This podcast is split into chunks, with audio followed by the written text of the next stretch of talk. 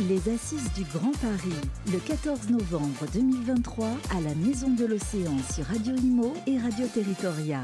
Bonjour à tous, bienvenue sur Radio Imo et Radio Territoria. Nous sommes en direct des Assises du Grand Paris 2023 et j'ai le plaisir de recevoir Jean-Philippe Dugouin-Clément. Bonjour. Bonjour. Vous êtes, je le rappelle, le maire de Mency et le vice-président de la région Île-de-France. Alors, un petit mot peut-être déjà pour, euh, sur, sur, cet événement que vous avez euh, ouvert tout à l'heure.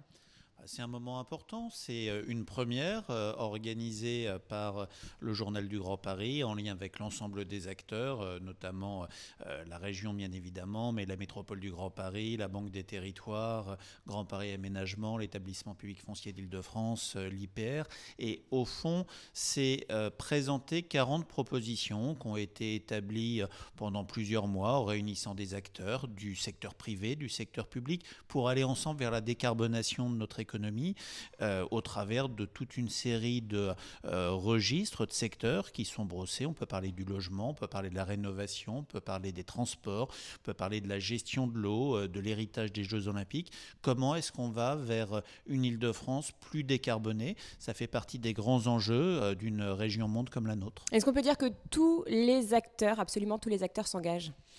Aujourd'hui, tous les acteurs s'engagent. je pense que tous les acteurs ne sont pas ici matériellement quelque chose qui est impossible, mais on est tous confrontés euh, à ces transitions environnementales, euh, non pas à ne plus faire, mais à changer euh, nos process, à changer nos modes de faire. C'est ce que fait la région Île-de-France, notamment au travers du SDRIF, ce schéma mmh. directeur de la région Île-de-France, ces règles d'aménagement et d'urbanisme que nous sommes en train de transformer à la région avec Valérie Pécresse pour imaginer une région décarbonée en 2040. C'est ce que fait la métropole au travers de son SCOT, c'est ce que font les communes avec leur PLU, c'est ce que font les acteurs euh, des transports ou du bâtiment, chacun de leur secteur en travaillant sur ce qui leur est propre. Alors pour la région, c'est vrai que vous avez évoqué, c'est la date 2040 hein, qui, est, qui, est, visée. C'est tenable ce, calendrier?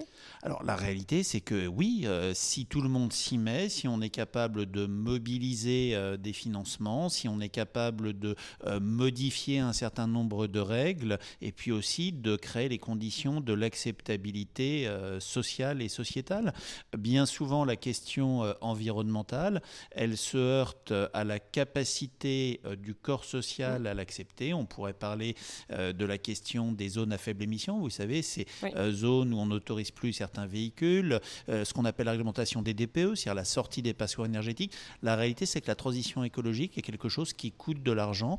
Et si on veut pouvoir la réussir, c'est d'arriver à créer les conditions de son acceptabilité sociale. Et ça, cette acceptation des habitants habitants C'est possible de le mesurer vous, bah, Comment en ça tout cas, vous mesurez quand elle est ratée. Euh, ça a été, mais non, mais quand elle est ratée, euh, c'est euh, les gilets jaunes, c'est les bonnets rouges sur ces portiques qui avaient été mis sur les autoroutes. c'est la transition, la... transition environnementale quand elle est ratée, on le mesure. On le mesure sur du déploiement d'ENR. Quand on veut faire mm. des énergies renouvelables, si on ne crée pas les conditions de l'acceptabilité sociale, on a des blocages extrêmement lourds au niveau local et on n'arrive pas à sortir les dossiers. Donc de toute façon, c'est un préalable, oui. Hum, après, les gilets jaunes, c'était aussi une question de, pouvoir d'achat. Mais à l'époque, c'était la taxe carbone, c'était la hausse des, prix des carburants, des, matières fossiles, justement pour assurer la hum. décarbonation de l'économie. Le problème, c'est que cette hausse a été faite euh, sans accompagnement financier et que les classes populaires et moyennes euh, se sont retrouvées euh, dans un étau financier. Le point de départ des Gilets jaunes, après il y a eu plein de choses qui se sont rajoutées dessus, mais ça a été une non-acceptation d'une mesure de transition écologique qui a été prise sans tenir aucun compte de la réalité d'un corps social exsangue.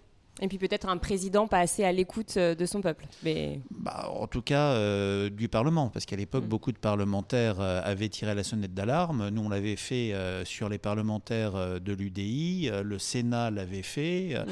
et la réalité, c'est que ce qui avait été annoncé, malheureusement, s'est réalisé. Mm. Qu'est-ce que vous attendez concrètement pour terminer d'événements de, comme celui-ci? Bah, c'est de contribuer euh, à changer le modèle, à changer le mode de réflexion.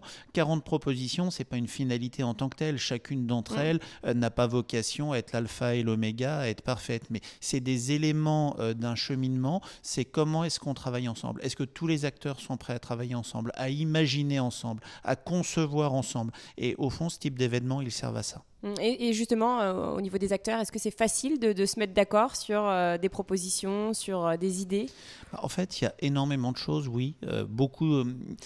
souvent, ça va être sur des points de détail, mais sur les grandes orientations, la réalité, c'est qu'on est face à des enjeux qui sont très largement partagés. Et quand mm. on sort euh, des, parfois des débats un peu stériles, un peu caricaturaux, euh, bêtement politiciens, euh, assez souvent, oui, les, grands éléments sont partagés quand on sort des postures. Mm. Bon, bah, merci beaucoup en tout cas, Jean-Philippe Dugoin-Clément, pour cette interview. On se retrouve tout de suite sur nos antennes. Merci à vous. Les Assises du Grand Paris, le 14 novembre 2023, à la Maison de l'Océan sur Radio Imo et Radio Territoria.